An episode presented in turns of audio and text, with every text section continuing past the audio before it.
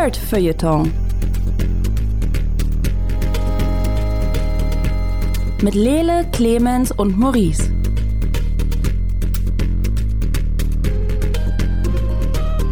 Hallo und herzlich willkommen zu einer weiteren Ausgabe vom Nerdfilter Podcast, einem Podcast, in dem wir uns gut und gerne lange über extrem brutale Szenen in Punisher-Filmen unterhalten können, das aber im Vorgespräch gemacht haben, deswegen wird es nicht mehr Teil des Podcast-Podcasts sein. Mein Name ist Lele Lukas, mit mir hier im hosenlosen Studio sind Clemens Serbent es gibt die eine Stelle, da packt er dem Sohn von dem Mafiosi so eine Landmine in den Arm und der muss die hochhalten. Und in dem Moment, wo er den Arm quasi fallen lässt, äh, würde die hochgehen. Also es ist ein großartiger Film.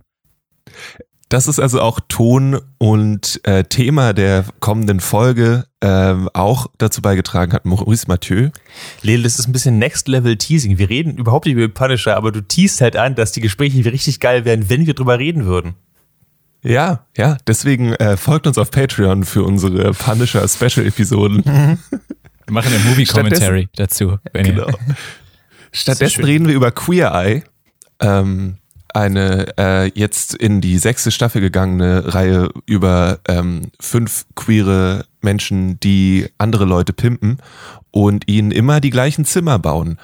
Dann außerdem reden wir über Voa, eine äh, Film-Essay-Reihe über Salon Hol Holofernes, in der Judith Holofernes wahrscheinlich Gäste hat und mit ihnen redet. Ähm, über Animal Crossing, äh, ein Spiel, das uns nicht loslässt, zumindest ähm, jetzt auch Clemens und ja, Maurice, denke ich, weiterhin in seinen Fängen hat. Yeah. Ähm, Maurice hat außerdem Matrix Resurrection geguckt und wird uns sagen, ob jetzt die blaue oder die rote Pille die bessere Wahl ist.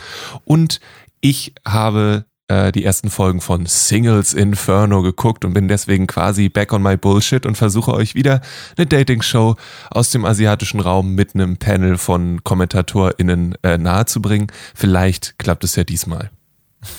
Ähm, hm. Ja, wo fangen wir an? Ich finde, also mich interessiert am meisten Maurice. Dankeschön. Matrix ich, Resurrection. Ich interessiere mich auch sehr für mich am meisten.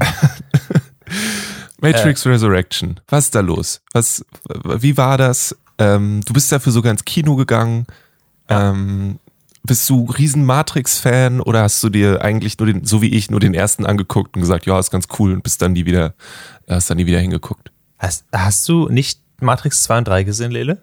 Nope. Clever. Good also choice. es verwundert mich Sensible. nicht, dass das so ist, aber ja. es ist doch krass. Ich hätte sonst erwartet, dass, dass Lele nur Matrix 3 gesehen hat. aber nur die erste Hälfte. aber nur die erste Hälfte und das Ende. ähm, ich habe so einen Zusammenschnitt bei YouTube geguckt. Ja, das, das hätte ich noch mehr erwartet. Nee, ähm, ja, ähm, also Matrix ist ja rausgekommen als ich das perfekte Alter dafür hatte, ich war neun, als der erste Marktteil rausgekommen war.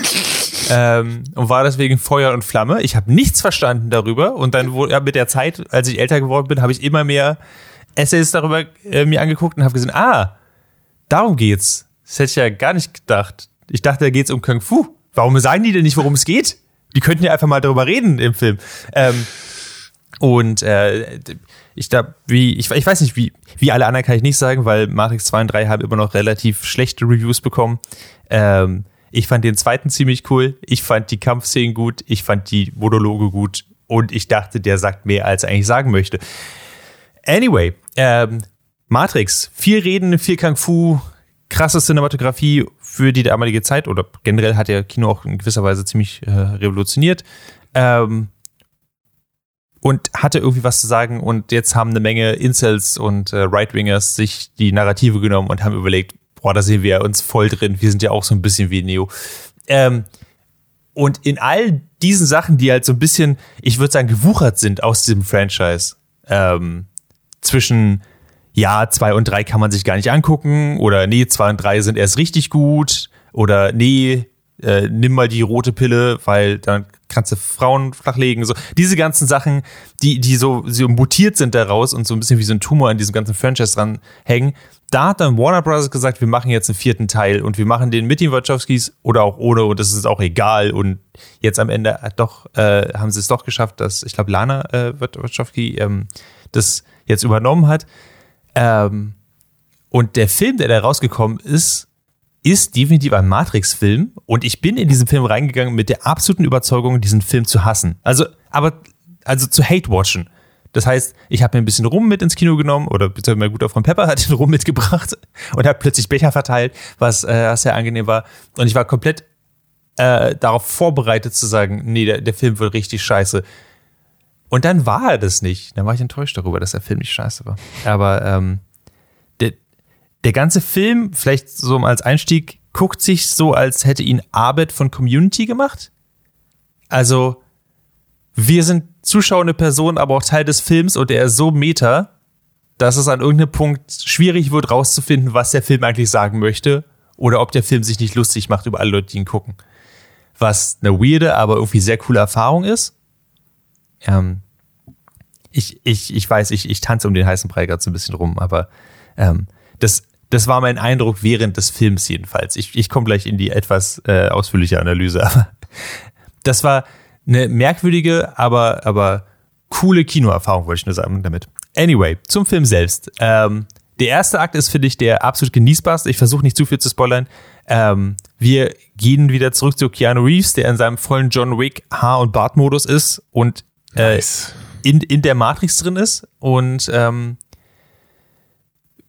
die Matrix ihn aber so äh, das Gedächtnis gegeben hat, dass es die, die Matrix-Trilogie auch gibt. Also alle Sachen, die wir gesehen haben in den ersten drei Filmen, die existieren und, und Neo, wieder als Thomas Anderson, weiß davon, weil er hat sie kreiert als Videospiele. Er ist ein Videospielentwickler und hat die ersten drei Matrix-Filme als Videospiel gemacht und hat psychische Probleme, wo er nicht weiß, was real ist und was nicht. Und geht zu Neil. Patrick Oh, sorry, ich muss kurz googeln, wo er läuft.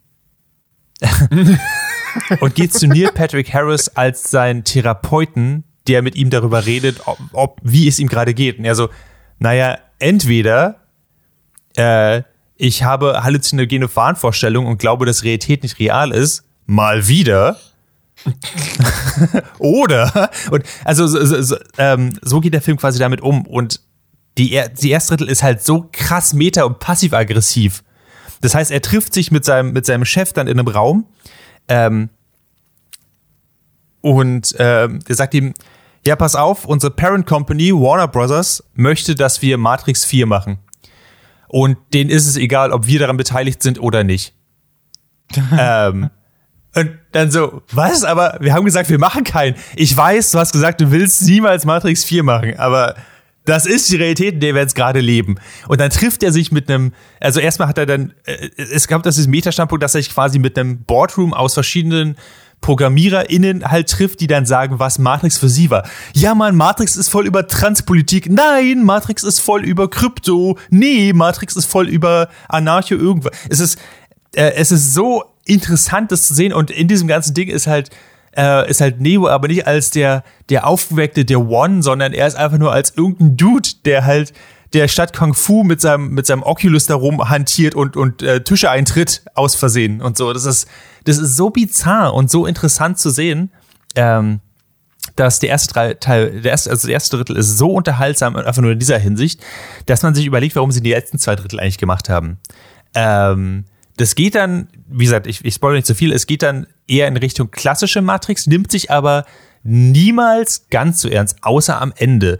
Der Film hat ein bisschen Problem darin, dass er ähm, Protagonisten wechselt, so zweimal ungefähr.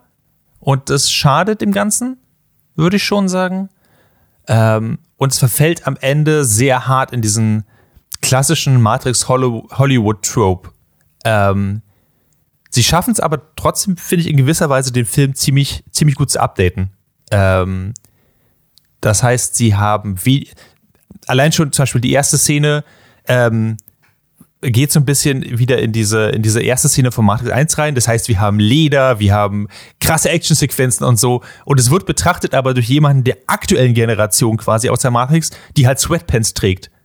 Ähm, was halt schon so, so, so eine geile Juxtaposition ist dahinter. Ähm, sie, sie gehen, sie sind viel direkter, was sie eigentlich sagen wollen mit dem Film. Das heißt, Frauen unterdrücken ist nicht gut und das sagt der Film auch fast eins zu eins genau so, äh, was ziemlich halt, ja, cool, Das heißt, man muss nicht mehr rum überlegen. Sie haben den Film durchaus. Ich habe eine Weile überlegt, ob sie einfach direkt ansprechen sollten, dass dieses Red Pill, Blue Pill, was immer noch als Motiv auftritt, einfach extrem problematisch ist. Aber sie sind dem so ein bisschen aus dem Weg gegangen, indem sie einfach gesagt haben: Hey, äh, hört auf, Frauen die Agency wegzunehmen, äh, hört auf, Frauen zu unterdrücken und so. Also sie, sie gehen super klar mit super klaren Worten daran. Das heißt, dieser Film kann unmöglich. Ich meine, vielleicht wäre ich überrascht, traurigerweise, aber dieser Film kann unmöglich von den Incels genommen werden äh, und, und äh, den Red Pillern, um, um, um das quasi umzudrehen. Oder es ist nicht äh, ambiguous dafür genug. Ähm, zum Ende hin wird der Film halt, äh, verfällt er in so klassische Muster, was ähm, schwierig zu beschreiben ist, aber während des Films habe ich die ganze Zeit so überlegt, ich finde krass, wie sie äh, Throwbacks und Throwback-Lines einbauen auf alte Filme, ohne dass es sich so selbst herrlich oder selbst, also oder, oder so ein bisschen masturbatorisch einführt, so dass man einfach so sagt, so zum Beispiel bei Star Wars hat man das ja ganz oft, dass sie halt irgendeinen Gegenstand reinbringen und das so, ah, ich, ich erinnere mich an den Gegenstand, deswegen ist es gut, sondern eher sie machen es halt entweder tongue in cheek oder sie, sie drehen die Bedeutung davon nochmal um. Das heißt, die arbeiten damit. Sie haben nicht einfach nur was auf dem Bildschirm, um zu sagen, ja, das gab es vor 20 Jahren und deswegen zeigen wir es nochmal, sondern es hat eine Bedeutung in diesem ganzen Film nochmal. Oder aber sie benutzen es, um, den, um die zuschauende Person in die Irre zu führen. Und ich damit kann man arbeiten. Ähm, also alles in allem, ich hatte eine echt gute Kinoerfahrung. Es ist jetzt kein, also gerade durch die letzten, durch den kleinen Slump, äh, was Pacing-Probleme hat in der Mitte, und äh, dieses klassische Hollywood-Ding am Ende, muss ich sagen, es war jetzt kein perfekter Film oder so, aber ich habe mich echt gut unterhalten gefühlt. Und zwar mehr, finde ich, als ich gedacht hätte für einen Film, der nicht existieren sollte, würde ich sagen. ähm, ich finde es sehr gut, dass sie sich, ähm, ich habe das Gefühl, dass wir in den letzten 10, 20 Jahren Kinogeschichte oder vielleicht auch schon länger, ähm, dass es immer subtiles Storytelling gab Mhm. Und das größte Teil, jetzt muss ich aufpassen, wie ich das formuliere, dann zu dumm waren, die richtige Botschaft daraus zu holen. Mhm, ja. Und ich finde es gut, dass, so wie du es jetzt erzählt hast, ähm, filmschaffende Menschen jetzt scheinbar realisiert haben, okay, wenn ihr unsere Botschaft tausendmal missdeutet, dann habt ihr sie jetzt hier. Ohne Bells, ohne Whistles. Mhm. Das wollen wir damit sagen. Es ist nicht mehr subtil, aber es muss ja irgendwie mal kommuniziert werden. Es ist wirklich, ja, also absolut richtig. Das, das fühlt sich halt teilweise so ein bisschen, man fühlt sich aus dem Film dann in dem Fall rausgezogen, finde ich.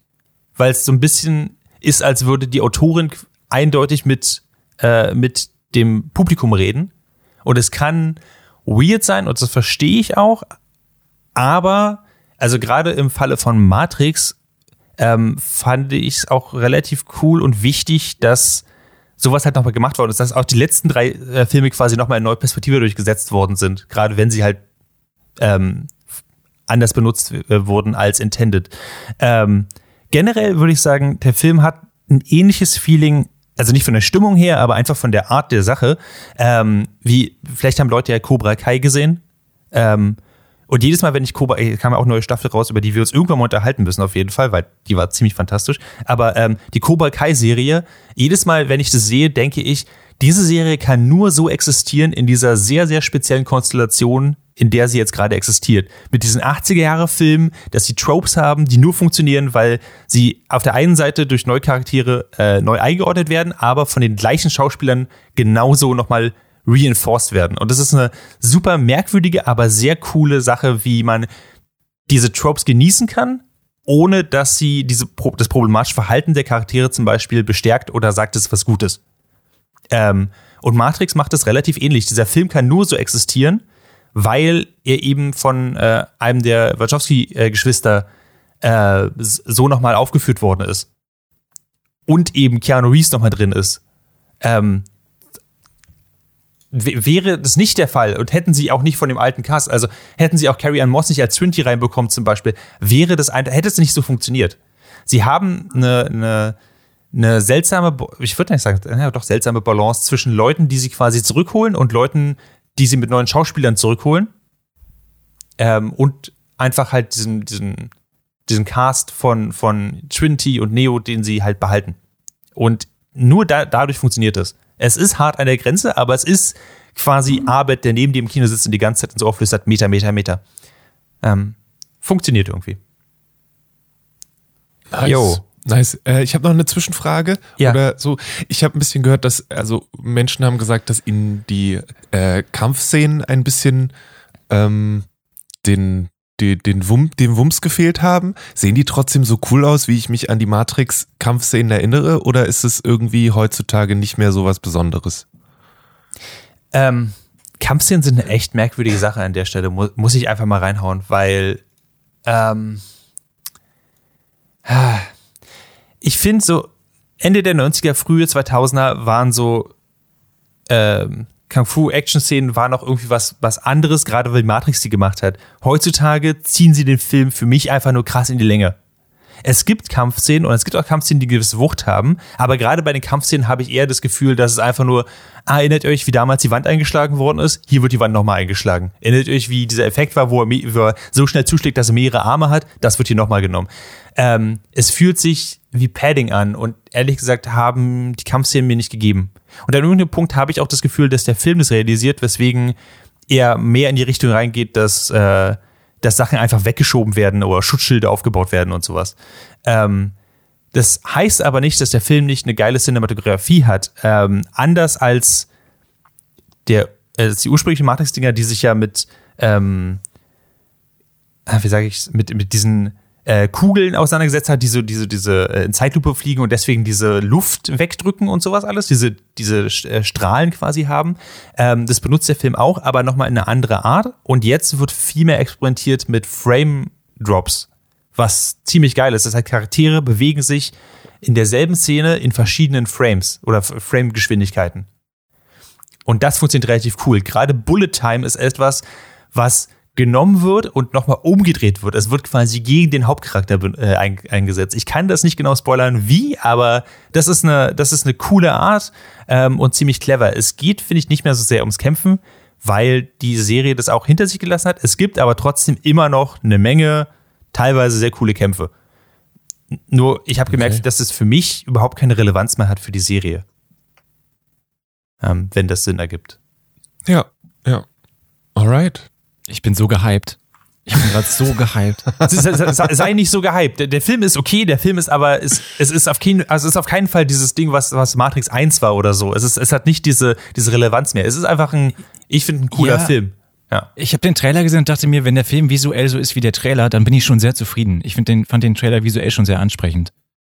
Der wenn, Trailer ist tatsächlich ziemlich geil, muss ich ganz ehrlich sagen. Also dieser, dieser erste der gedroppt ist hat aber auch, gibt ein Pacing vor, was einfach nicht da ist und schneidet ah, Sachen, okay. wo, schneidet auch Sachen raus, wo du sagst so, wirklich, gibt's das so, hätte ich das so sehen müssen. Also der Trailer ist deutlich nochmal besser als der Film. Der Trailer würde ich so sagen, ist ein soliden 9, der Film ist vielleicht eine gute 6 oder 7. Ja, gucke ich vielleicht zwei Stunden den Trailer. Ja, ist auch eine schöne Idee. Oder? Ja. ja. Kann man machen. Ele, wie ist bei dir? Ich glaube, ich würde mir erst den Spider-Man-Film im Kino angucken, bevor ich mir den Matrix-Film im Kino angucke. Ja, that's true.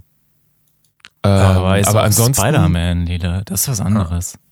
Ja, aber ansonsten, ich finde es cool. Ich freue mich, dass es nicht, also, ähm, ich finde es okay, dass es kein krasses, das verändert alles für immer ist. Aber ich hm. finde es auch gut, dass es nicht ein, ah, scheiße, warum haben wir Lana Wachowski nochmal einen Film gegeben ist. Ähm, und ich glaube, ich weiß nicht, ich hoffe, es wird jetzt kein Matrix 5 geben oder so. Ähm, aber, äh, also weil es sich dann irgendwie komisch anfühlen würde, auch wenn ich den vierten nicht gesehen habe, finde ich, ist es so ein, eine Form von Ausschlachtung, die dann irgendwie zu Meta wird, glaube ich. Ähm, hm. Ich finde es cool, dass es den gibt. Vielleicht gucke ich ihn irgendwann, nachdem ich den zweiten und dritten Matrix-Film noch geguckt habe.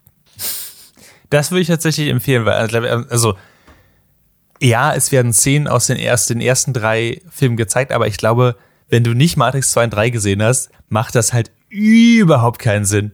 Also insbesondere an irgendeinem Punkt tauchen halt Charaktere auf, die halt nicht nochmal vorgestellt werden und denkst so, ha, ich nehme an, das ist ein Charakter aus dem alten Film, aber ich weiß nicht wer. ähm, und ja. dann macht, also dann ist alles Meta, also die ganze Meta-Ebene komplett verloren, glaube ich. Kurze, Alright. Kurze filmische äh, Zwischenfrage. Der Film wurde großen, äh, zu großen Teilen in Berlin gedreht. Interessant. Äh, ist das zu sehen? Hast du irgendwas erkannt oder? Ähm, ich, also, Nee, überhaupt nicht. Ich hätte okay. es nicht erwartet, hättest du es jetzt nicht gesagt. Ja. Ähm, äh, Pepper meinte, Movie sie haben, Magic. Sie, sie, sie haben eine Tatort-Schauspielerin, vielleicht meinten sie das damit. Ich, ich weiß, ansonsten habe ich gar keine, keine Ahnung, äh, was da von Berlin gewesen sein kann. Okay, alles klar.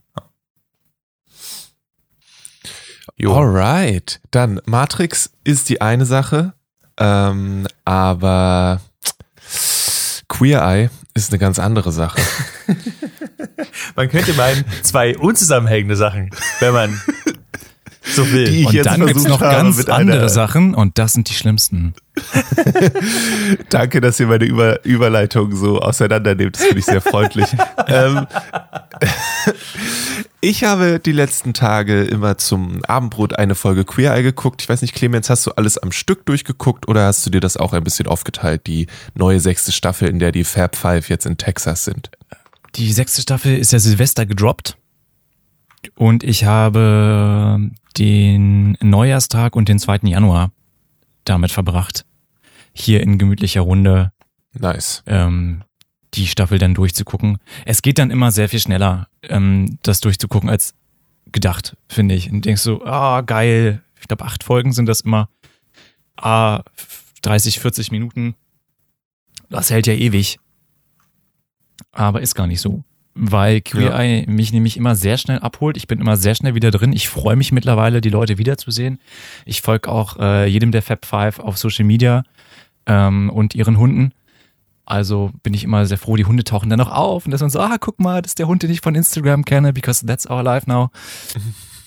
äh, und sie haben wieder sehr schöne Helden, nennen sie das, sind ja die, die Heroes, die, die da gemakeovert werden, obwohl es ja mehr als Makeover. Sie haben wieder eine, ja, so eine Gruppenfolge. Sie machen ja pro Staffel immer irgendwie so ein, eine Episode, in der es dann darum geht, ich weiß nicht, eine Feuerwache oder so und dann jedem Einzelnen da zu helfen. Diesmal ist es eine Prom. Das geht quasi um Kids an so einer, ähm, wie, wie nennt man das, ist so eine Highschool, die mhm. aber speziell für die Latinx und äh, Black Community ist und die haben halt unter Corona sehr gelitten und es war gar nicht klar, ob die eine Prom machen können und die Fab Five helfen denen ähm, eine Prom zu machen. Das ist eine super süße Folge. Versteht mich nicht falsch, ich kann diese Folgen aber nicht leiden. Sie hauen mich immer raus. Das ist einfach, sie brechen die Formel und das mag ich nicht in meinem mhm. Entertainment. Wenn ich irgendwie mich an eine Formel gewöhnt habe, dann will ich die auch so haben und dann darf in der Formel ganz viel passieren, aber ähm, außerhalb nicht. Ähm, trotzdem sehr süße Menschen, sehr süße Folge. Ähm, bin froh, dass sie da waren und dass sie denen geholfen haben. Ganz große ähm, Klasse. Wie, also in der ersten Folge helfen sie der Betreiberin eines Honky Tonks. Ähm, Terry. Also Terry, genau.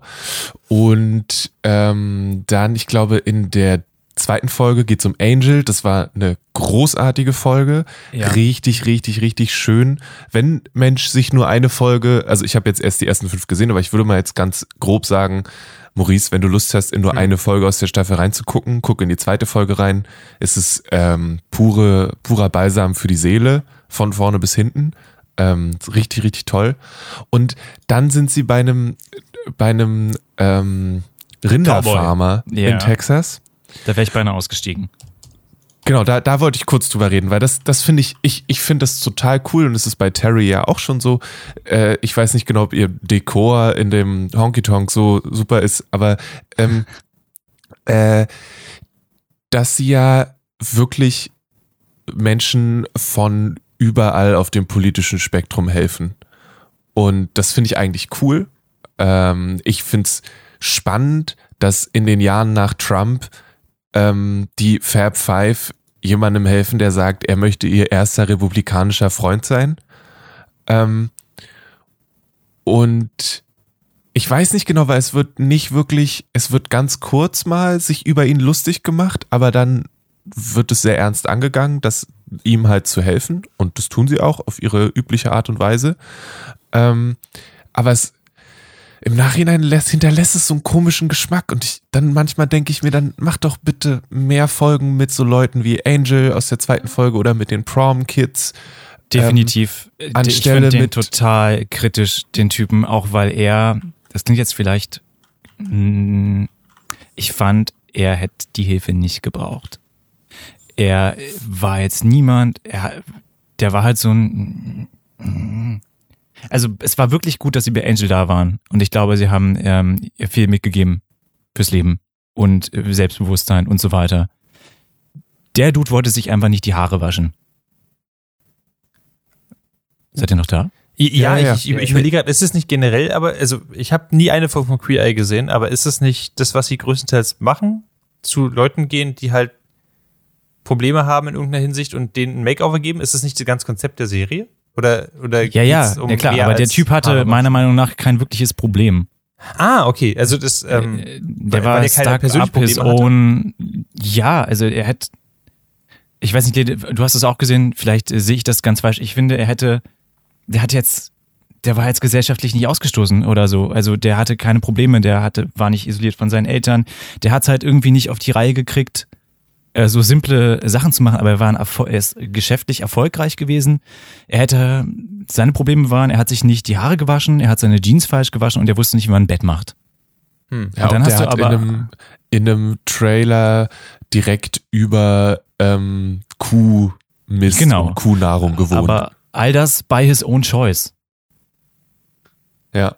Und, äh, wenn du dann halt irgendwie vorher eine Person hast, ähm, die mit äh, Geschlechtsidentität gestruggelt hat ihr ganzes Leben und ähm, da, da muss der Kontakt zu einem Elternteil wiederhergestellt werden und die Familie muss als Ganzes heilen lernen und ähm, es geht viel um auch in welchen Klamotten kann ich mich wieder wohlfühlen und so weiter und so fort. Und der andere tut es einfach nur so, ich will aber nur Cowboystiefel tragen und keine Sneakers, weil, nee, nee, und eigentlich bin ich nur so ein kleiner, motziger Junge und denkst, ja, okay, das äh, zerhaut dir gerade, weil die Folgen danach wieder auch noch stärker werden. Also du hast die Prom-Folge, die wirklich unheimlich niedlich ist. Ähm, und dann gibt's noch ähm, Safe in Austin. Ich weiß nicht, ob du die Folge schon gesehen hast, Lele. Ich bin, wir haben zuletzt die Folge mit dem äh, Crabfisher gesehen, die auch sehr, sehr schön war eigentlich. Wobei ich ihn mit seinem Bart tatsächlich sympathischer fand als ohne den Bart. Ich aber das auch, aber das war für ihn wahrscheinlich wichtig, dass der, ja. äh, dass der mal abkommt. Genau. Ist Safe in Austin davor oder danach? Danach, glaube ich. Danach. Okay, das ist nämlich auch so eine Folge, bei der ich mir gedacht habe, de, hm, ich will nicht, ich will ganz kurz pitchen, worum es geht. Ich sag aber nicht mehr. Also die Heldin dieser Folge hat eine Farm, wo Special Needs Kids mit Special Needs Animals interagieren. Und sie opfert sich halt 24-7 dafür auf. Das ist eine ganz andere Figur, der du sehr viel mehr gönnen kannst als einem eigentlich ziemlich finanziell erfolgreichen White Dude, der es nicht schafft, sich die Haare zu waschen. Und das ah. hat es für mich so ein bisschen äh, gebrochen in der Staffel. Ich bin froh, dass du es angesprochen hast, Lele, weil ich wäre auch noch drauf gekommen, aber ich, ich, dachte mir dann irgendwie, ich, das ist das die dritte oder die vierte Folge und du sitzt davor. We're supposed to feel something for him? I don't get it. Also so also, in dem im Moment hat es für mich funktioniert, aber je, also je mehr Zeit vergangen ist, desto oder auch dann die anderen Folgen zum Vergleich waren halt so also keine Ahnung, es gibt halt so einen Moment, wo er halt also ich ich mag an diesen Folgen, wo sie Leute haben, die sonst eigentlich nie was mit queeren Menschen zu tun haben oder zumindest nicht bewusst, ähm, wenn sie die so auf also mit, mit anderen Sachen konfrontieren. Und es gibt so einen Moment, wo, wo er am Ende halt seine, seine Haare sind schick, alles ist super. Und er macht so mit dem einen, mit der einen Hand schiebt er sich so die Haare aus dem Gesicht. Und ähm, da gehen die, die Fab Five dann voll drauf ab, weil es so eine, so einfach eine, eine Bewegung ist, in der er total gut aussieht. Und dann muss er das für alle machen und baut danach wahrscheinlich unbewusst diese Bewegung komplett in sein in seinen Habitus ein. Also er macht es danach ständig und das sowas finde ich dann einfach irgendwie cool und ziemlich unterhaltsam. So, aber ich gebe dir an sich vollkommen recht. Er ist halt keine Ahnung. Das finde ich auch vielleicht, aber das finde ich auch immer, dass es so ein bisschen so ein Fokus auf so eine auf so eine klassische Beziehungssache ist, weil die Frau, die ihn dafür nominiert, dass er von den Fab Five Hilfe bekommt, sagt halt, sie möchte nichts mit ihm zu tun haben mehr auf einer, auf einer romantischen Ebene. Ähm, und alles, was sie in der Folge machen, ist ihm zu helfen, mit ihr wieder romantisch zusammenzukommen. Und ich bin so. Hey, Sie bauen ihm dafür sogar ein Haus. Der Dude bekommt ein fucking Haus. es ist so, sie hat gesagt, sie möchte das nicht. Ja. Alles, was sie tut. But that just means we have to make you pretty, right? Und du denkst so, nein, nein, das heißt das nicht. Sie, äh, äh, nein. Aber also, also die genau, Folge ist echt nicht, äh, nicht so ja. geil. Aber, Aber das ist äh, auch so das einzig Schlechte an der Staffel. Ja, also ich hoffe. Ähm, ich fand das am Anfang mit Terry, fand ich ein bisschen, äh, manchmal ein bisschen schwierig, aber da kann ich mehr verstehen, warum es, warum es gemacht wurde. Wie gesagt, Maurice, guck dir die zweite Folge an. Ähm, mhm. Oder die, die zweite sechste. Folge der sechsten Staffel, ja. Die, die, die ist, da, da geht es nicht um, äh, um Westernstiefel, sondern. Da geht es um eine äh, junge Transfrau, die vor nicht allzu langer Zeit ähm, äh, das Ganze durchgemacht hat und äh, jetzt und die Gewichtheberin ist und ähm, die wieder Kontakt mit ihrem Vater sucht mhm. und die der geholfen wird, sich gut zu fühlen in den Klamotten, die sie trägt, in der Art und Weise, wie sie sich gibt. Und das ist einfach eine, eine wirklich schöne Folge. Aber alle Figuren, die jetzt, also du hast die Folge Der Mann am See mit dem äh, Crabfisher gesehen. Danach kommt, auf Deutsch heißen die Folgen Heldin der Gemeinde. Da geht's um eine ähm, Ärztin, die sich in der Pandemie unheimlich engagiert hat. Der gönnst du das auch total. Die ist auch eine großartige. Dann Schneewittchen aus Central Texas ist das mit der Frau, die Special Needs Kids und äh, Special Needs Animals hat. Auf dem Hof ist auch großartig. Danach geht's um den Typen, der sich ehrenamtlich äh, für Obdachlose engagiert und den Häuser baut. Also es sind wirklich coole Figuren. Ähm, und danach geht's um eine äh, Dame, die die erste ähm, Asian Bakery in Austin, Texas aufgemacht hat. Mhm. Und ähm, die hat halt mit Corona unheimlich viel Asian Hate erfahren. Hm. Und auch das ist nochmal, was einen so ein bisschen wachrüttelt, was man so gar nicht mit. Ja, ich sehe das auf Twitter oder auf Social Media. Was heißt denn aber Asian Hate wirklich? Habe ich erst so wirklich ähm, nochmal vor Augen geführt bekommen, dadurch, dass das jetzt bei Queer einmal aufgearbeitet wurde, dass sie halt gesagt mhm. hat, ja, sie hat ihre Bäckerei aufgemacht. Eine Woche später kam Corona, sie wäre bei einer Pleite gegangen und dann haben sie halt den Laden angesteckt. So, Damn. weil, so, und ähm, auch der gönnst du das total, dass da mal jemand kommt und sagt, okay, jetzt helfen wir dir wieder, wir unterstützen dich und da, mhm. da ist auch wirklich Hilfe da, die ich sehe. Und bei dem anderen Dude, da habe ich halt gedacht, ja, okay. Jetzt verstehe ich, warum ich Klamotten und so Haus geschenkt. Die ganze Zeit. ja, es, sind, es gibt so viele starke Figuren, so viele Menschen mit so krassen Schicksalen und dann hast du halt ja, ich bin, ich nenne jetzt mal Travis, ich trage immer einen Cowboy-Hut und äh, weiß nicht, wie man ein Bett macht, obwohl ich der jüngste Paratrooper der USA war, oder was war er? Ranger? irgendwas Ranger. Airborne Ranger. Ja. Und ich denke, ist ja alles klar. Also vielleicht hast du auch eine Depression oder so, Travis, oder wie auch immer du heißt. Uh, ja, aber ich freue mich über die anderen Folgen halt sehr viel mehr, hm. weil ich es den anderen Leuten einfach ähm, mehr gönne. Verständlich. Und du musst tatsächlich die anderen Staffeln nicht gesehen haben, um da Genuss zu finden. Okay, ich werde vielleicht mal in die zweite Folge reingucken, die mir so ans yes, Herz gelegt please. hat. Ähm, die letzte Folge ist auch ein sehr cooler Musikproduzent. Den fand ich auch sehr spannend. Ähm, aber es sind eigentlich alle Folgen spannend, außer der Dude. Jetzt habe ich mehr Bock, die Folge mit dem Dude zu gucken, ehrlich gesagt, um mich mit aufzuregen. Aber äh, ja. ich, ich werde meinem, meinem niederen Instinkt widerstehen und werde äh, mir die zweite Folge angucken. Das ist sehr gut. Angel ist ein toller Mensch. Ja. Cool. Alright. Ähm, machen wir weiter mit Salon Holofernes. Was ist, habe ich das vorhin, ich habe vorhin gesagt, das ist Judith Holofernes, die sich Gäste einlädt, mit ihnen über Sachen redet. Ist es richtig? Das ist total richtig, Lede. Du hast den ähm, Podcast Salon Holofernes äh, fantastisch das ist, zusammengefasst. Es ist ein bisschen unfair, weil ich glaube, 90 Prozent aller Podcasts lassen sich so zusammenfassen. Man muss nur eine andere prominente Person einsetzen für lädt sich Menschen ein, um über Sachen zu reden. Ähm, aber was macht denn dann Salon Holofernes zu was Besonderem in deinen Augen? Also zum einen ist äh, Judith Holofernes im deutschen Promi-Universum jemand, den ich wirklich mag und respektiere. Das hilft schon mal.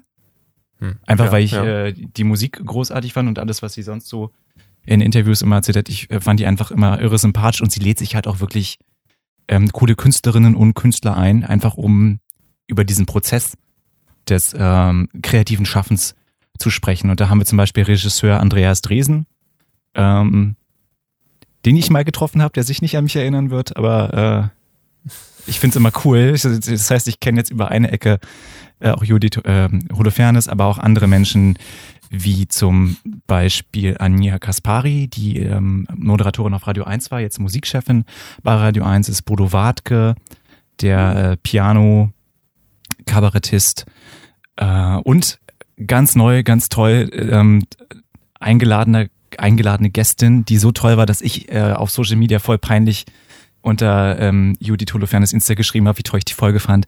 Sie hat Amanda Palmer da. Oh, wirklich? Oh, das ist ja ja, das, das ist okay. ein, eine fucking großartige Folge.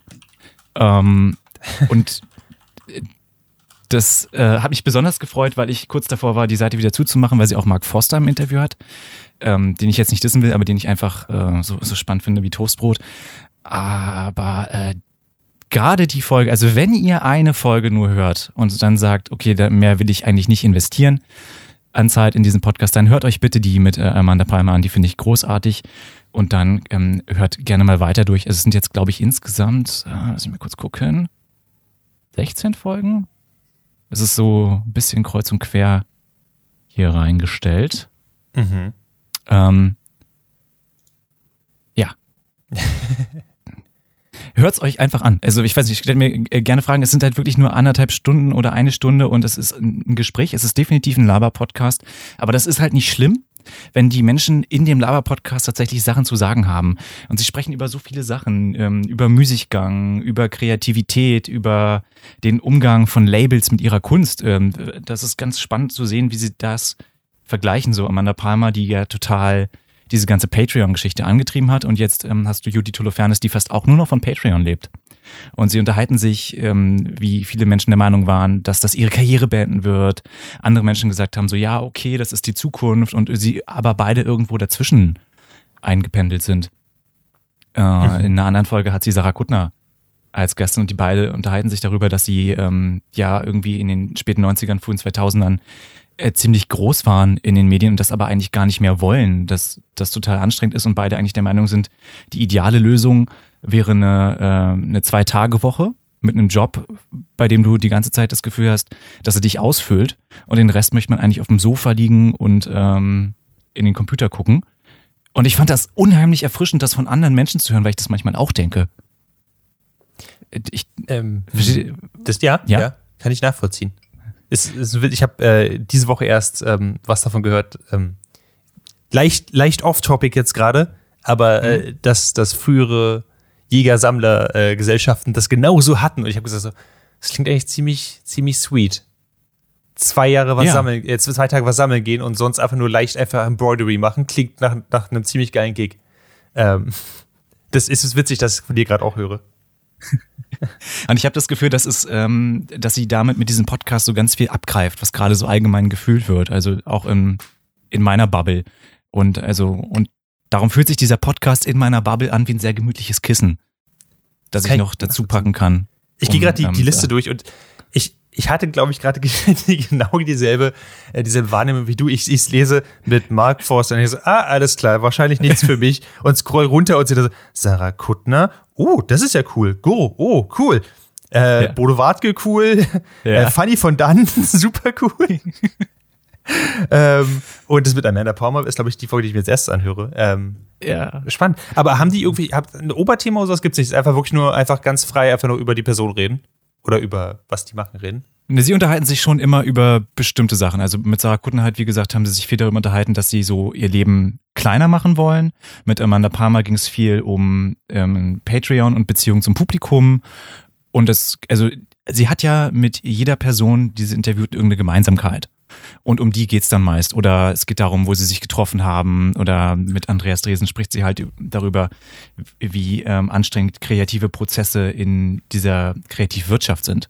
Dass sie das total anstrengend findet, dass du einen mhm. Song schreibst Mhm. Ähm, dann gehst du Monate später ins Studio, dann wird's aufgenommen, dann wird's produziert und dann gehst du auf Tour, wo sich das für sie viel natürlicher anfühlen würde, zu sagen, du schreibst an einem Tag einen Song, du nimmst den auf und du stellst den deinem Publikum sofort zur Verfügung, weil das für sie kreativ wäre. Und ähm, Andreas mhm. Dresen, der Filmemacher, ist sagt, das würde er aber auch wollen, manchmal für gewisse Projekte. Und dann ist ihm eigentlich die Production Value auch egal, dann würde er das sogar gerne mit dem, mit dem Handy machen, einfach um dann direkt mit dem Publikum zu zu interagieren. Und manchmal findet er es aber auch ganz toll, dass das so über Jahre ähm, funktioniert. Anders ist es wieder scheiße, wenn du zwölf Jahre kämpfen musst, um überhaupt die Produktion in Gang zu bringen. Und dann reden sie auch darüber, wie sie sich dann motiviert halten. Es ist einfach irre spannend und ich freue mich total, dass es auch im deutschsprachigen Raum irgendwie interessante Menschen gibt, die hm. zu dem Thema was sagen können. Und deshalb bin ich, glaube ich, von dem Podcast sehr begeistert und muss den auch gerade jeden Menschen an den Kopf werfen, äh, der mir über den Weg läuft. Nice. Ähm, ich werde auf jeden Fall reinhören. Das klingt nach, nice. einem, nach was sehr Coolem, ehrlich gesagt. Ähm, cool. Cool. Vielen cool, Dank. Cool, cool, cool, cool. Dann, ich habe lange darauf gewartet. Ähm, ich habe euch diese Woche einen äh, Link geschickt zu einem Trailer für die wundervolle Serie Singles Inferno und gesagt, das mhm. sind Hausaufgaben und ihr habt beide gesagt, nö, kein Bock. Ähm, dementsprechend erstmal sechs Sätzen, Hausaufgaben nicht erledigt. You're not Aber, a real dad. ähm, ja, äh, ich schätze, ein Mensch könnte sagen, I'm back on my bullshit. Das ist eine, sind, ähm, das ist eine koreanische Dating-Show, die spielt teilweise auf einer Insel irgendwo in der Südsee. Es ist richtig warm. Es wird als Inferno bezeichnet. Ich denke mir ein bisschen, hey, ihr dürft Urlaub auf einer Insel machen, habt euch nicht so. Aber so ist es. Ähm, und da sind neun Menschen, die sich kennenlernen sollen. Und wenn sie sich entscheiden, zu zweit auf ein Date zu gehen, dann dürfen sie dieses Date im Paradise machen. Das ist ein äh, Hotel, wo sie mit dem Helikopter hingeflogen werden. Und was die Serie ähm, sehr unterhaltsam macht, sind ein paar kleine äh, Sachen zum die dafür sorgen, dass eben diese, diese Pärchen ähm, von natürlich äh, konventionell wunderschönen Menschen zusammenkommen. Ähm, und zwar müssen sie zum Beispiel am äh, ersten Abend ähm, sich gegen, also die, die Dudes packen Briefe in die Briefkästen der Mädels und die Mädels Briefe in die Briefkästen der Jungs. Und dann geht es so darum, wer hat die meisten Briefe bekommen. Und dann gibt es mhm. natürlich auch welche, die gar keine Briefe bekommen. Und es wird natürlich dann sehr inszeniert und ist ziemlich bitter. Und ähm, dann natürlich. gibt es in der zweiten Folge einen Moment, wo sie überlegen sollen, wer äh, ins Paradise kann. Und das geht folgendermaßen, dass die Dudes sich vor das Zelt von den Mädels stellen und sagen, mit wem sie gerne ähm, ins Paradise gehen wollen. Und nur wenn die Frauen ein Ticket für den Jungen also für genau diese Person bereithalten, dann gehen sie zusammen ins Paradise. Das heißt, du siehst mindestens dreimal Menschen da stehen, die den Namen sagen und dann passiert einfach nichts. Und es ist, es tut unglaublich weh, aber es ist auch irgendwie auf eine gewisse Art und Weise sehr unterhaltsam. Le allem, Lele, wie hast, du, wie hast du das überlebt? Du bist doch derjenige, der, der bei Cringe einfach äh, nicht nur nicht. hörbar, sondern auch physisch einfach so rea starke Reaktionen hat, dass du eigentlich nicht weitergucken kannst, oder? Ich, ich weiß auch nicht genau, warum das für mich funktioniert. Vielleicht hat es in dem Fall funktioniert, weil du hast zwar die Leute, bei denen nichts passiert, weil was total krass ist, weil in dem einen Fall hat der Typ den ganzen Tag mit dieser einen Person verbracht. Der hat ihr einen super leckeres Mittagessen verschafft. Die waren die einzigen, die Kaffee bekommen haben an diesem Tag. Ähm, und er hat halt alles gegeben, um ihre Aufmerksamkeit zu bekommen. Dann steht er da und sagt ihren Namen und nichts passiert. Und dann hast du aber auch die Menschen, wo du das Gefühl hast, dass sie sich ernsthaft näher kommen. Und dann wird dieses Namensding gemacht und dann kommt sie tatsächlich aus dem Zelt raus und dann gehen sie zusammen ins Paradise und dann bist du so, okay, cool, das macht es wieder wett, zumindest für mich. Dazu kommt noch, dass er und ich glaube, also der eine Typ ist halt einer, der kam mit einem Anzug auf diese Insel, sieht ein bisschen aus wie ein Yakuza und ist einfach der coolste Typ von allen, außer dass er quasi einen Adler in Haarform auf seiner Brust hat. Okay, ja. Was äh, einfach äh, ultra äh, unterhaltsam ist, finde ich. Naja, also genau, es hält sich die Waage zwischen, zwischen Menschen, die sich gegenseitig mit Blicken oder auch mit Kommentaren umbringen ähm, und Menschen, die scheinbar ernsthaft sich näher kommen und das scheint irgendwie Futter für meine Seele zu sein. Ähm, hinzu kommt noch, dass es ein Panel von KommentatorInnen gibt, die äh, das Ganze ähm, beurteilen und einschätzen und Wetten abschließen, wer am meisten Briefe im Briefkasten hat und so. Ähm, es, es macht Spaß. Ich verstehe voll, dass es nichts für euch ist. Die Folgen sind auch jeweils eine Stunde lang. Eine Stunde? No. Fuck off. Nein. Lila, ich wollte eben schon sagen, so, ich weiß, es ist für, für irgendwie Medikritsch-Leute keine gute Einstellung, aber alles, was du gesagt hast, klingt absolut schrecklich. Aber das Schlimmste, was du in diese ganzen, ganzen Minuten erzählt hast, war, dass sie eine Stunde gehen. Oh mein Gott. Und du hättest Leute sagen können, kommt noch ja, und währenddessen wird halt einfach konstant geschrien. Einfach nur dieses, dieses, der nervigste Sound überhaupt. Äh, für, für 30 Minuten, aber eine Stunde ist ja einfach unerträglich. Es gibt noch, es gibt noch ein paar andere Sachen, die zum Beispiel Clemens sicherlich auch sehr freuen würden.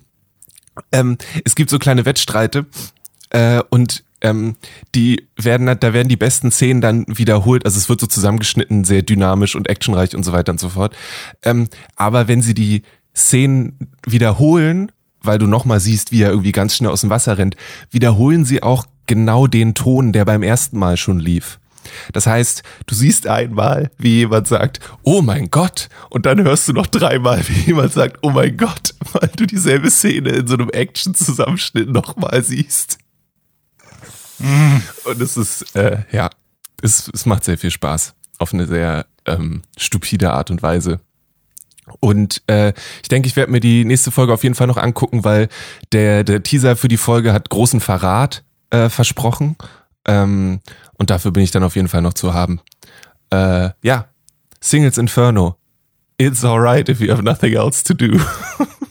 Weißt du, also, like, no judging. Es ist schön, dass du was gefunden hast, was dir gefällt. Aber du hast dich entschlossen, nicht Matrix 2 und 3 zu sehen, was eine sensible choice ist, aber stattdessen Singles Inferno kom komplett durchzugucken?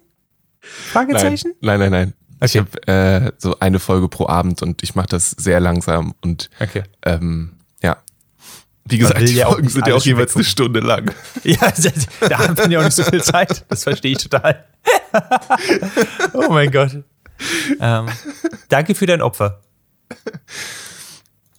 Ähm, ähm, ja, in dem Fall würde ich dir würde ich dir stärker noch ans Herz legen, dass du irgendwann auch mal äh, die Dating-Show guckst, wo sich alle als merkwürdige Tiere verkleiden. Sexy Der Beast. Name ich gerade.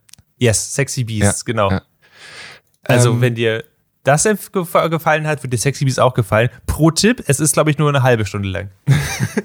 Was ich noch, was ich einfach generell super spannend finde, ist dadurch, dass es ähm, südkoreanische Menschen sind, alles, ähm, ist dieses, was, was ich auch bei Terrace House super spannend fand, einfach das aus so einer ähm, Sozialstudienperspektive zu betrachten, weil die Art und Weise, wie die Menschen miteinander reden und miteinander umgehen, so komplett anders ist auf eine gewisse Art und Weise. Also wenn ich jetzt von Too Hot to Handle da hinkomme, dann ist es so, okay, die reden kaum miteinander, die reden super förmlich miteinander. Es gibt einen Moment, wenn die Menschen sich besser kennenlernen, wo sie sagen, hey, lass uns doch einfach äh, informell miteinander reden. Also let's talk casually. Und ich weiß nicht, ob das nur die Übersetzung ist, aber dass es da einen, einen Umdingsen geht. Und es ist einfach auf dieser Ebene auch super spannend, diese Sachen nebeneinander zu stellen und zu sehen, wie komplett unterschiedlich die Leute einfach drauf sind. Ähm, Im Vergleich zu sowas wie Too Hot to Handle, wo die Leute sich sofort irgendwie, also sofort miteinander durch die Gegend rollen. Und hier ist es so, dass sie einfach die erste halbe Stunde einfach nur awkward nebeneinander auf einer Bank sitzen, weil sie nicht genau wissen, wie sie anfangen sollen zu sprechen, sich die ganze Zeit mit den Händen im Gesicht rum ähm, fächern, weil ihnen viel zu heiß ist und erst sich miteinander unterhalten, als sie gemeinsam kochen müssen. Ähm, aber ja, kleine, kleine Dinge, die das Leben erfreuen. Ähm, ich gehe davon aus, dass ihr das jetzt natürlich auch alle gucken werdet, weil ihr auch große Fans seid von Serien, die eine Stunde pro Folge lang sind, wie ich zumindest aus Clemens Reaktion rausgehört habe. Dann muss es halt wirklich gut, gut, gut, gut, gut sein. Also, ich habe ja ganz viele andere Sachen schon nicht geguckt, weil sie mir zu lang waren. Breaking Bad zum Beispiel. Und ich glaube, da ist der popkulturelle Konsens, dass Breaking Bad was Gutes war. Ja. Okay, I get it. Ich, eine Stunde Trash halte ich, glaube ich, nicht aus. Ja, das ist fair. Dann, Clemens, spielst du jetzt eigentlich Animal Crossing am Ende von deinem Tag regelmäßig, um dich zu entspannen? Und hast du Tipps für Maurice? Weil ich glaube, Maurice hat, der, das Spiel für Maurice hat nicht so gut funktioniert und könntest du ihm das ein bisschen schmackhaft machen? Ihm einfach mal sagen, wie er da weiterkommt. Ganz falsch. Bei Animal Crossing, ich spiele das nicht, um mich zu entspannen. Ich spiele das, weil ich meinen Sterni- und Meilenbonus abholen muss jeden Tag. Stimmt. Du musst deine Schulden abbezahlen bei Animal Crossing. Es ist nichts mit Entspannung. Du musst bauen, du hast Schulden und du musst gute Beziehungen zu deinen Nachbarn pflegen. Sonst äh, fliegt dir das ganze Scheißspiel um die Ohren. Ja, was sind die denn denken? Ja. Ja. Aber ja, ich spiele es jeden Tag und ich äh, habe großen Gefallen daran. Was gefällt dir daran? Also außer, dass es dir eine kapitalistische Hölle vorstellt. Dass das alles gar nicht so ernst ist, wie es klingt. Du hast keine Deadlines, um irgendwas abzubezahlen. Du kannst mit Lebensfreude abbezahlen. Ähm, du bist auf einer Insel. Du kannst da immer mehr Sachen auch ähm, entdecken. Also ich persönlich habe das Spiel wahrscheinlich am Anfang falsch gespielt. Denn ich bin auf die Insel gekommen, hatte ein Zelt und dachte, geil, das ist das Spiel. Ich renne jetzt hier über die Insel, ich schüttel ein paar Bäume, esse ein paar Pfirsiche. Ist geil. Dann äh, hat Helena auch angefangen zu spielen und ich habe mitbekommen, dass ich das Spiel komplett falsch spiele, denn du kannst äh, Sachen sammeln, Sachen fischen, äh, Sachen abbauen und äh, Sachen kaufen und so weiter. Und ich dachte, ah, okay. Das heißt, ähm, sie ist quasi, äh, hat da so eine Art Pionierfunktion und entdeckt immer wieder neue Funktionen und fragt mich dann, hast du diesen da schon gemacht? Und ich bin so, das geht? Ich dachte, das Spiel ist, ich habe ein Zelt. Okay. ich wäre auch mit dem Zelt zufrieden gewesen, aber scheinbar kann ich ein Haus bauen. Ähm, und deshalb ist sie immer ein Stück weiter. Und ich kann mich immer orientieren äh, daran, was sie gemacht hat. Heute sollte unser Laden fertig sein. Wir haben jetzt endlich alle Rohstoffe zusammen, um einen Inselladen zu bauen. Äh, und dann sollte es, glaube ich, richtig losgehen. Ähm, das Spiel ist halt so untoxisch auf eine Art. Also ich habe jetzt ganz viel erzählt, wie, wie stressig das ist und bla bla bla.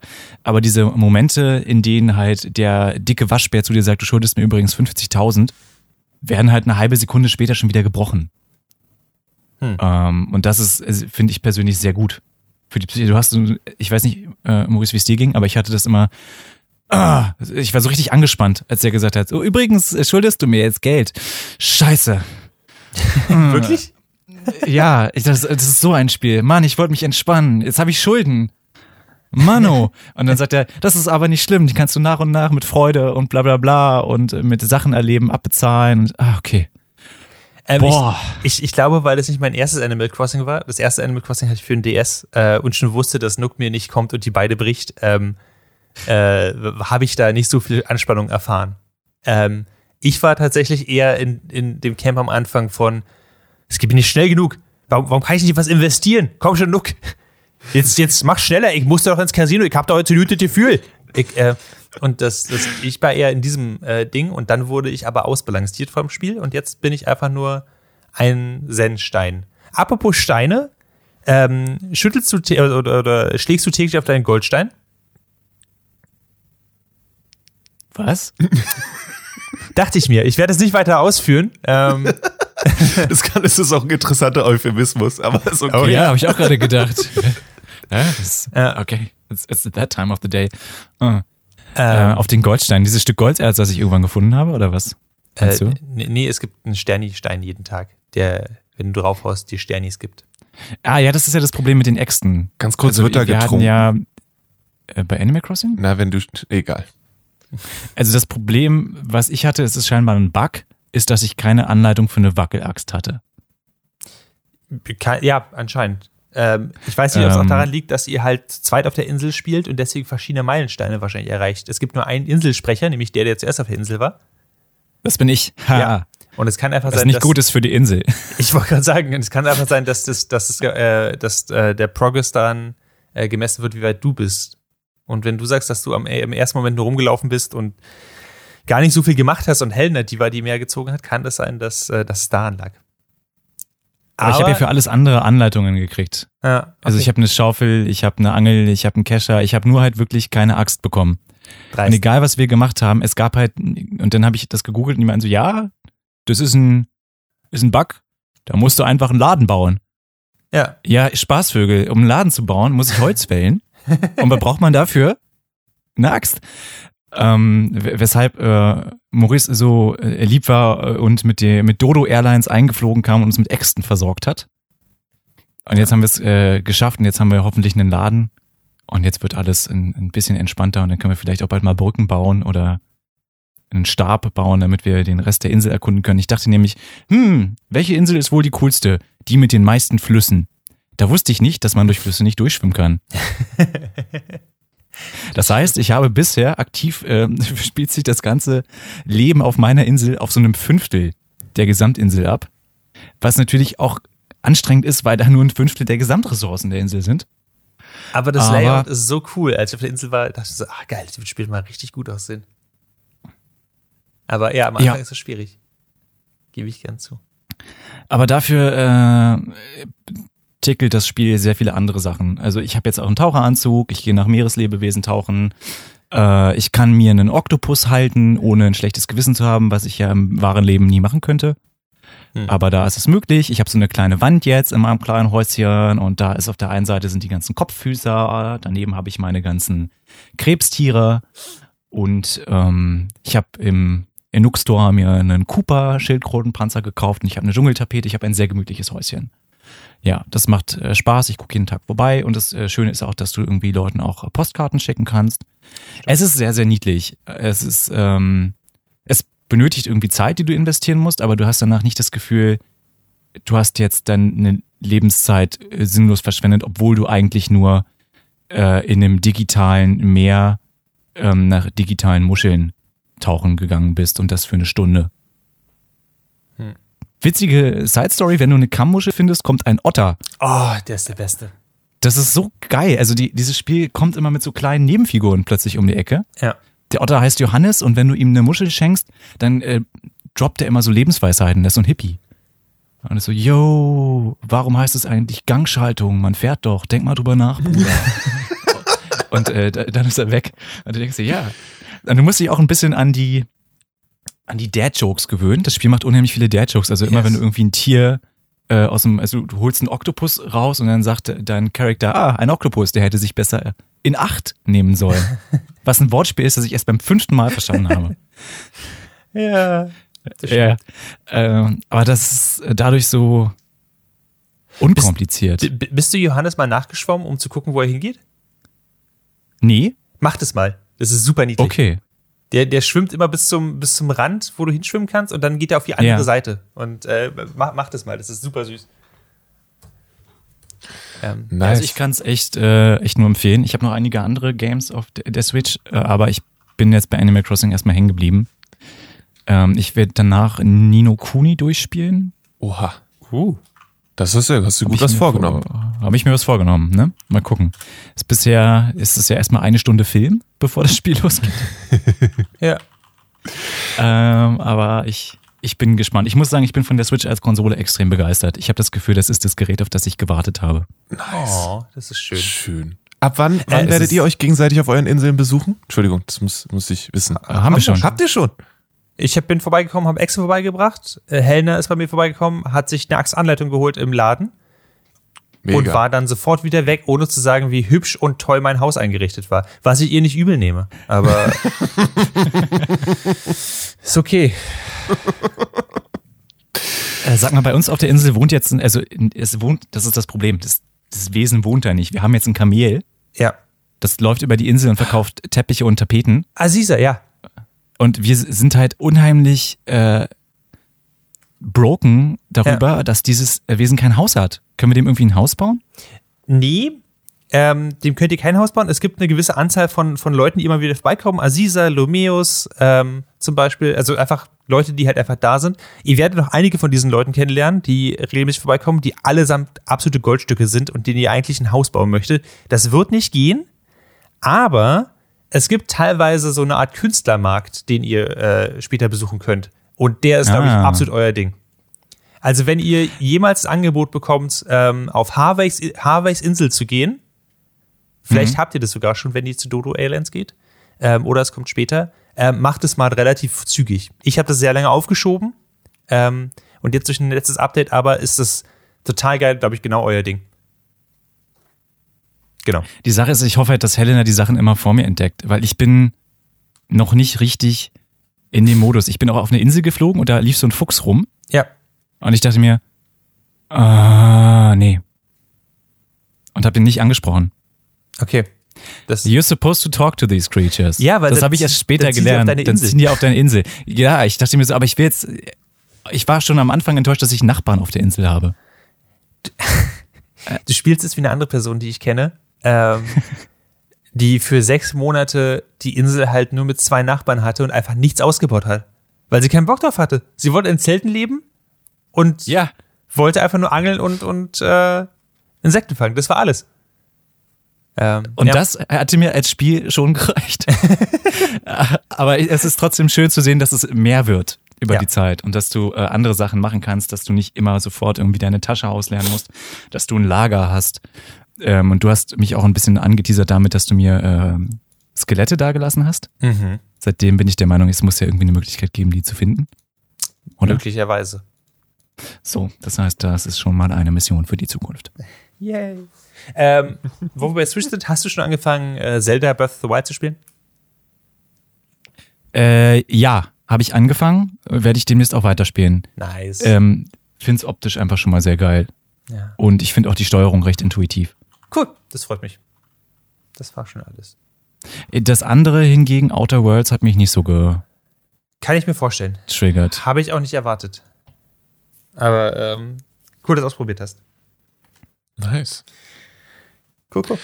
Alright. Dann ist nur noch eine letzte Sache, äh, glaube ich. Und zwar die äh, Serie War, die ich in der letzten Folge dem Clemens empfohlen habe. Das möchte ich nochmal wiederholen. Ähm, das sind äh, Essays über Filme. Ich habe sie mir inzwischen auch zu Ende angeguckt. Sehr, sehr gute Essays. Zum Beispiel über darüber, wie Charaktere designt werden für Animationsfilme und dass sie in Anführungszeichen appealing sein sollen und was das denn bedeutet.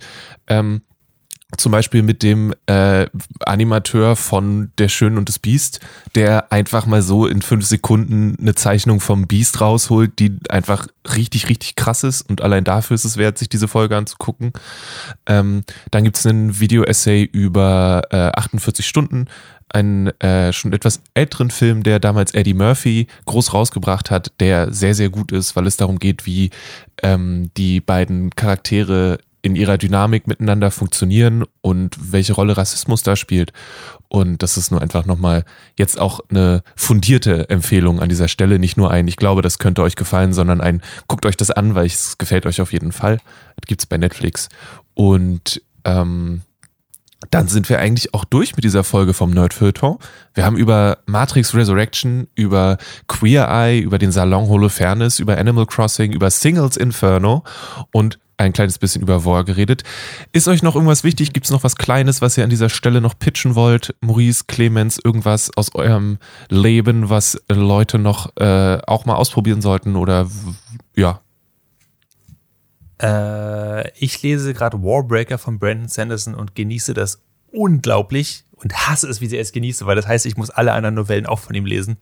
Und ähm, ja, Du, du nimmst also die, die umständliche Route. die sehr umständliche Route. Aber es ist verdammt gut. Ich verstehe nicht, wie, wie etwas, was mit dem angedeuteten, äh, der angedeuteten äh, Sexual Assault von einer 17-Jährigen so mein, mein Verstand quasi einfach ändern kann und alle paar Kapitel ändert es nochmal. Und das ist, like, es ist, es ist endearing und das ist was, was ich nicht leichtfertig sage bei etwas, was mit, was mit angedeutet, also was mit beinahe Rape anfängt. Das ist super weird, aber es ist wirklich gut und es geht sehr erwachsen damit um und wirklich cool. So. Okay. Clemens. Hm? Hast du noch was, was dich gerade beschäftigt, begleitet, wo du nochmal. Nee, tatsächlich aktuell äh, außer Animal Crossing nicht so viel. Ich bin auch nebenbei auf der Insel, die ganze Zeit. Ja. Ich muss Sachen fischen. Wie Oh, ich habe eine blaue Schilfjungfer gefangen. Die habe ich wobei im Jungfernflug erwischt. Ein Okay. Bitterling, sei nicht bitter, dass ich dich gefangen habe. Ah. Ja. Eine Motte zum Kugeln. Ähm, ich würde noch kurz reinwerfen, ich habe diese Woche für, für meinen Arbeitspodcast mit Reinhard Kleist gesprochen. Das ist der äh, Zeichner von zum Beispiel einem David Bowie-Comic oder auch einem Comic über äh, Johnny Cash oder auch Nick Cave. Äh, sehr, sehr cooler Mensch ähm, und sehr schönes Interview. Was ich, wenn ihr äh, auf Comics steht und wissen wollt, ob es leicht oder schwer ist, David Bowies Gesicht zu malen, ähm, dann solltet ihr euch das vielleicht mal anhören. Podcast heißt Kultur. What the fuck? Jetzt, jetzt fühle ich mich wie der letzte Honk, dass ich nur gesagt habe, ich habe ein Videospiel gespielt. Ich habe auch den, ähm, den, den Prinz von äh, Atlantis getroffen. und auch einen Interview-Podcast mit dem gemacht. Du kannst doch nicht einfach mit sowas krassem am Ende um die Ecke kommen, ohne Vorwarnung. Ich, ich werde an der Stelle nochmal reinwerfen. Lila hat Zeit dafür aufge, äh, aufgewunden, uns zu erzählen, wie Singles Inferno ist, in mehr Worten, als zu sagen, Ja. ja, ich habe, ja, da war noch was anderes, was Kleines. Ist das, ist das eine gute Einteilung deiner Zeit, Lele? Findest du, das hast du, das hast du, das war eine clevere Entscheidung? Nein, halt Lele nicht auf, er muss noch mit äh, Jack Kirby Kaffee trinken. äh, Ich habe die Seance schon vorbereitet. ich habe gerade überlegt, wen ich sagen kann, aber die sind ja echt fast alle schon tot, oder? Lebt Steve Ditko noch? Der hat irgendwie beim neuen Spider-Man mitgeschrieben, habe ich gelesen. Ähm, Ich glaube, Ditko ist vor einer Weile gestorben, aber der hätte eh mir kein Interview gegeben. Der hat niemandem Interviews gegeben. Ja, deshalb wäre es doch noch viel krasser gewesen. Nur, der hat nur mit diesem, mit dem einen, es gibt eine sehr, kann man mal in ein kleines, äh, kann man mal abtauchen, aber es gibt eine sehr interessante Story von einem New York Times Journalisten, glaube ich, der ihn einfach gestalkt hat und darüber Artikel geschrieben hat. Das ist echt gruselig. Aber okay, das hier ist der Nerd Feuilleton Podcast. Wenn ihr das cool findet, was wir machen, dann lasst uns gerne fünf Sterne bei Apple Podcasts da. Wenn ihr die Folge auf Spotify gehört habt, könnt ihr danach sie auch direkt bei Spotify bewerten. Macht das doch. Das wäre richtig dufte von euch. Ansonsten, Clemens Serbent hat äh, Schildkröten, die unter Turtle Dojo bei Instagram zu finden sind. Und er hat auch einen Hund. Der hat leider noch keinen eigenen Instagram-Account. Was ist da los? Es ist unglaublich, wie viele Leute mir damit auf die Nerven gehen, dass unser Hund einen eigenen Instagram-Account haben soll. Es ist, äh, ich habe drüber nachgedacht, aber dann habe ich irgendwie so, das ist dann mein sechster Instagram-Account und, und das dann, ich weiß nicht, ob ich dann nicht doch Social Media äh, Burnout. Ich, ich muss an der Stelle aber auch sagen, die Leute gehen euch damit auf die Nerven, weil ihr die perfekten Leute seid, um sowas zu machen. Also, Das stimmt auch. also, das ist jetzt nicht böse gemeint, aber Case in Point, Turtle Dojo. aber ja. Also Ja, wir haben auch schon einen Namen für den Account gebrainstormt und vielleicht droppen wir den jetzt in 2022. Im Prinzip bedeutet es aber auch, und äh, lieber Hund, hör kurz nicht hin, Clemens mag seine Schildkröten lieber als den Hund. Das ist Ähm, Das stimmt gar nicht. Doch, das ist Ich habe alle meine Wesen gleich lieb. Prove it. Ja. Lene, wo findet man dich denn im Social Media Bereich? Ed Kalle Blomqvist ist äh, der Twitter-Account, auf dem manchmal was passiert und sonst mache ich eigentlich Social Media mäßig so gut wie nix. Voll gut. Maurice, Ja. Ich, ich Ja, bin praktisch nicht da. mehr bei Social Media. Ich, also muss ich ganz ehrlich sagen, ich, ich habe mich, glaube ich, seit über einem Jahr nicht mehr bei Twitter eingeloggt. Ähm, Das ist sehr gut. Das ist sehr gesund. Ich begrüße das. hin und wieder schreibt mich jemand an und sagt, ja, über, über Signal und sagt mir, hey, ich habe dir gerade was auf Twitter geschickt, da muss ich mich einloggen und sehen, mhm, das stimmt, das ist ein Tweet. Dann bin ich dankbar dafür. Weil es dann sowas wie eine Stellenausschreibung war oder so. Das finde ich immer sehr cool. Ähm, aber ich bin halt irgendwie gar nicht mehr bei Twitter und auch bei Insta gar nicht mehr und so. Und das Einzige, was ich noch habe, ist Reddit. Und Reddit wird jetzt im, ich glaube, im März geht Reddit an die Börse. Ähm, Das ist immer gut. das, ja, ist, ist Das ist noch nie schief gegangen. äh, richtig. Ähm, und erwartet wird, dass sobald es Aktionäre gibt, werden sie äh, den Porn verbieten bei Reddit. Was ja ein nicht, also was ein kleiner, aber nicht der einzige Teil ist, aber meistens dazu führt, dass so eine Plattform generell stirbt. Siehe Tumblr.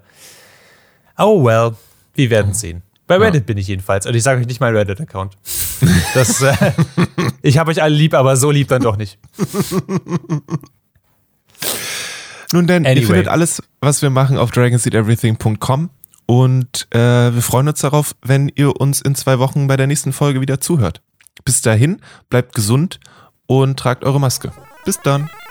Bis dann. Bis dann.